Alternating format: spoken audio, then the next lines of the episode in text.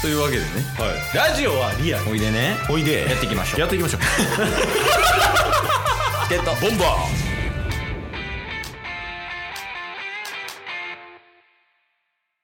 はい。というわけで、日曜日です。お疲れ様でした。ははいい。ーお疲れ様です、すいません、土曜日はね。い、やいや全然全然ではないな一番重要なとこ、 聞き逃した。 完全にもうこれは闇の中です聞きたかったらお便りください、みたいな感じそうですねで。はいはい。いや。でもなんか、車収録の弊害が出たな。ああ確かに まあ暖房をつけ出してからですもんねあ、そうそうそうう。んうんちょっと、あったか。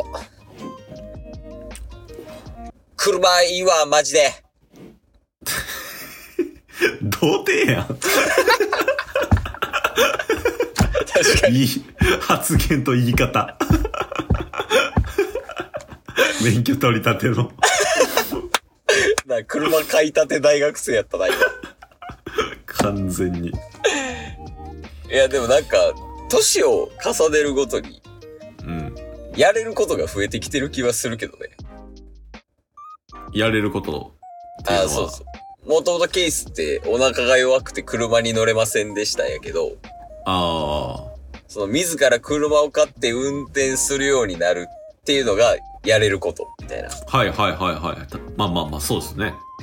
そうそう。なんか昔できなかったことが年を重ねるとできるようになってきたなと感じることがありますね。最近。結構ないそういうの。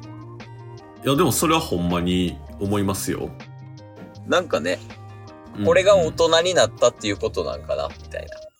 うんうんうんうんって。いう、そのなんか一つ思えるようなことやなって思いました。確かに。いや、だって僕、ほんまに大学の時とか、大学の1、2回生、1、うん2年生の時とか、二人で喋るってめっちゃ苦手でしたもん。ああ、ほんまやん。そう、僕ずっと言ってましたよね。そうやね。あの、まずそもそも男女問わずで、そうそうそうそうそで、男は行けるようになって、うんうで、ん女性とはまだ苦手でみたいな。う。そうそうそうそう。懐かしい、それ。ねだからそれが、まあ、ラジオを経てより洗練されたとは思うんですけどうん。やっぱ大人になっていろんな経験をすることによって全く抵抗はなくなりましたもんねそう、初対面とか、知り合いとかでもね。そうそうそうむしろ楽しいそっちの方が楽しいぐらいね。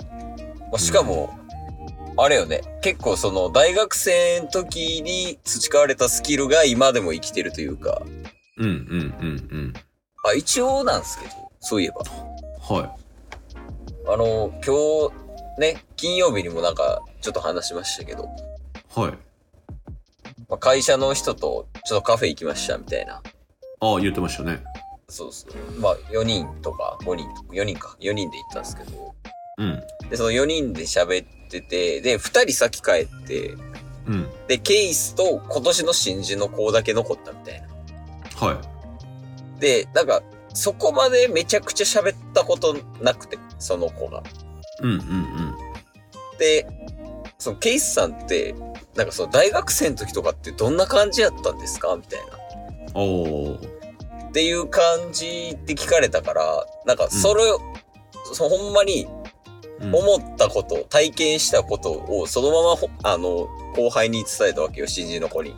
まはいはあ、言うたらゆ、タッスとかと遊んでた思い出みたいな。まいうんうんあそういうの結構ベースで話してたら、その新人の子がケイスに向かっうて、んうん笑いながら、行かれてますねって言われました。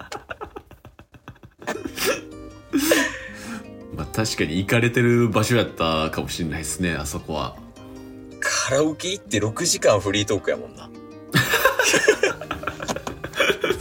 確かに歌歌は歌わんっていうマイクのあの、カラオケ行った時のあのマイクの保護カバーみたいなつけっぱなしとかやったもんね、ずっと。確かにって考えると。とうんいい経験やったけど、客観的に見てちょっとおかしかったんやなっていう。確かに確かに楽しかったよね、でも、あの時は。そうっすね楽しかったっすね映画館アルバイト。なんかこれ覚えてるわ、みたいなのあります。そうっすね。でも、ケースと、の、あーでも一番やっぱ出てくるのはケースとの出会いっていうところは出てきますよ。俺とはい。うん。ロッカールームで、ここで着替えますっていうのをマネージャーさんに案内してもらって、うんうん。タスがこれから働くっていうのでね、うん。ロッカーを案内されたら、ケイスともう一人の男性の先輩がいて、はいずずっとなんかドラゴンボールの YouTube 見て、ここ、ここがめっちゃおもろいねんとかいう話をしてて、なんかめっちゃケラケラ笑ってる二人を見たっていうのが出会い。えそんなんしてたそう、それで、うんケースとタスでロッカーが上下やったんですよ。え、そうやったっけそうそうそう。だからそそれでなんかめっちゃ狭いところ で、あ、これから入ります。よろしくお願いします。みたいな。そうやね。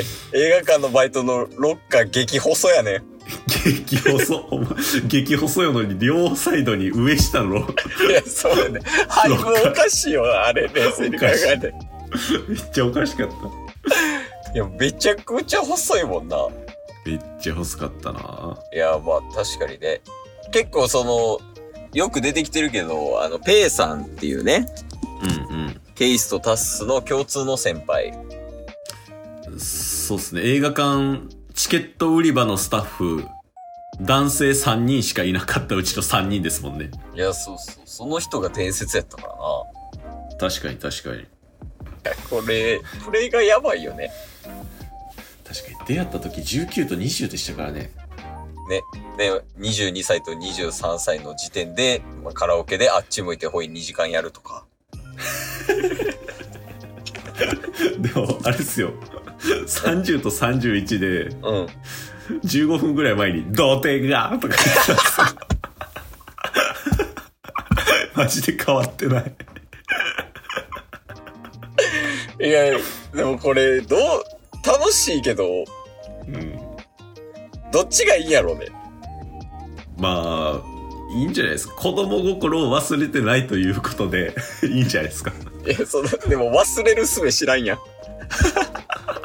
確かにいや、ずっと子供やもんな。確かに確かに何歳になっても。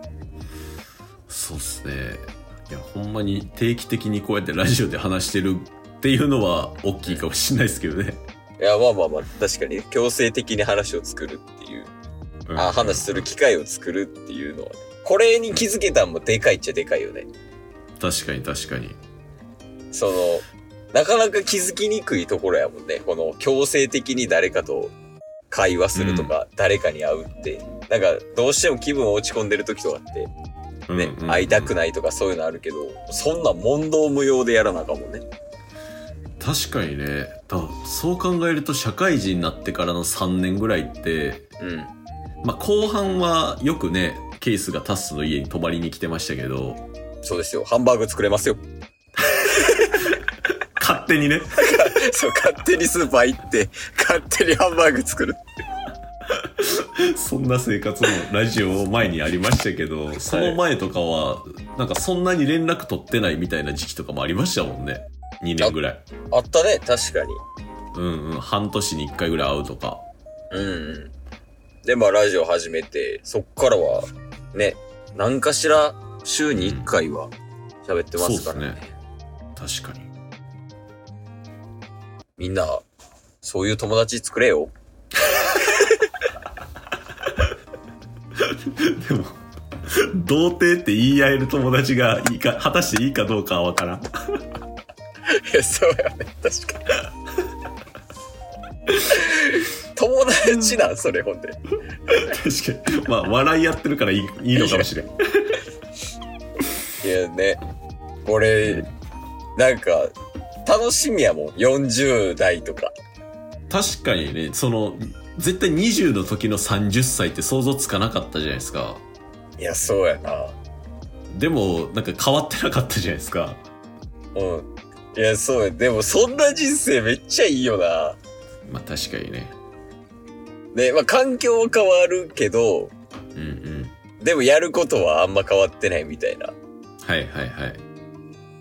なんかそれでなんか楽しく思えるよね。人そう生っを。すね。うんうんうん。で、50、60となっても我々はラジオを続ける と。いやー、これは楽しみっすね。なる。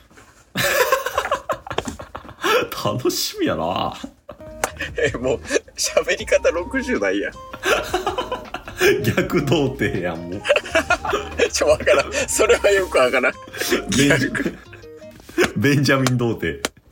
通気な童貞。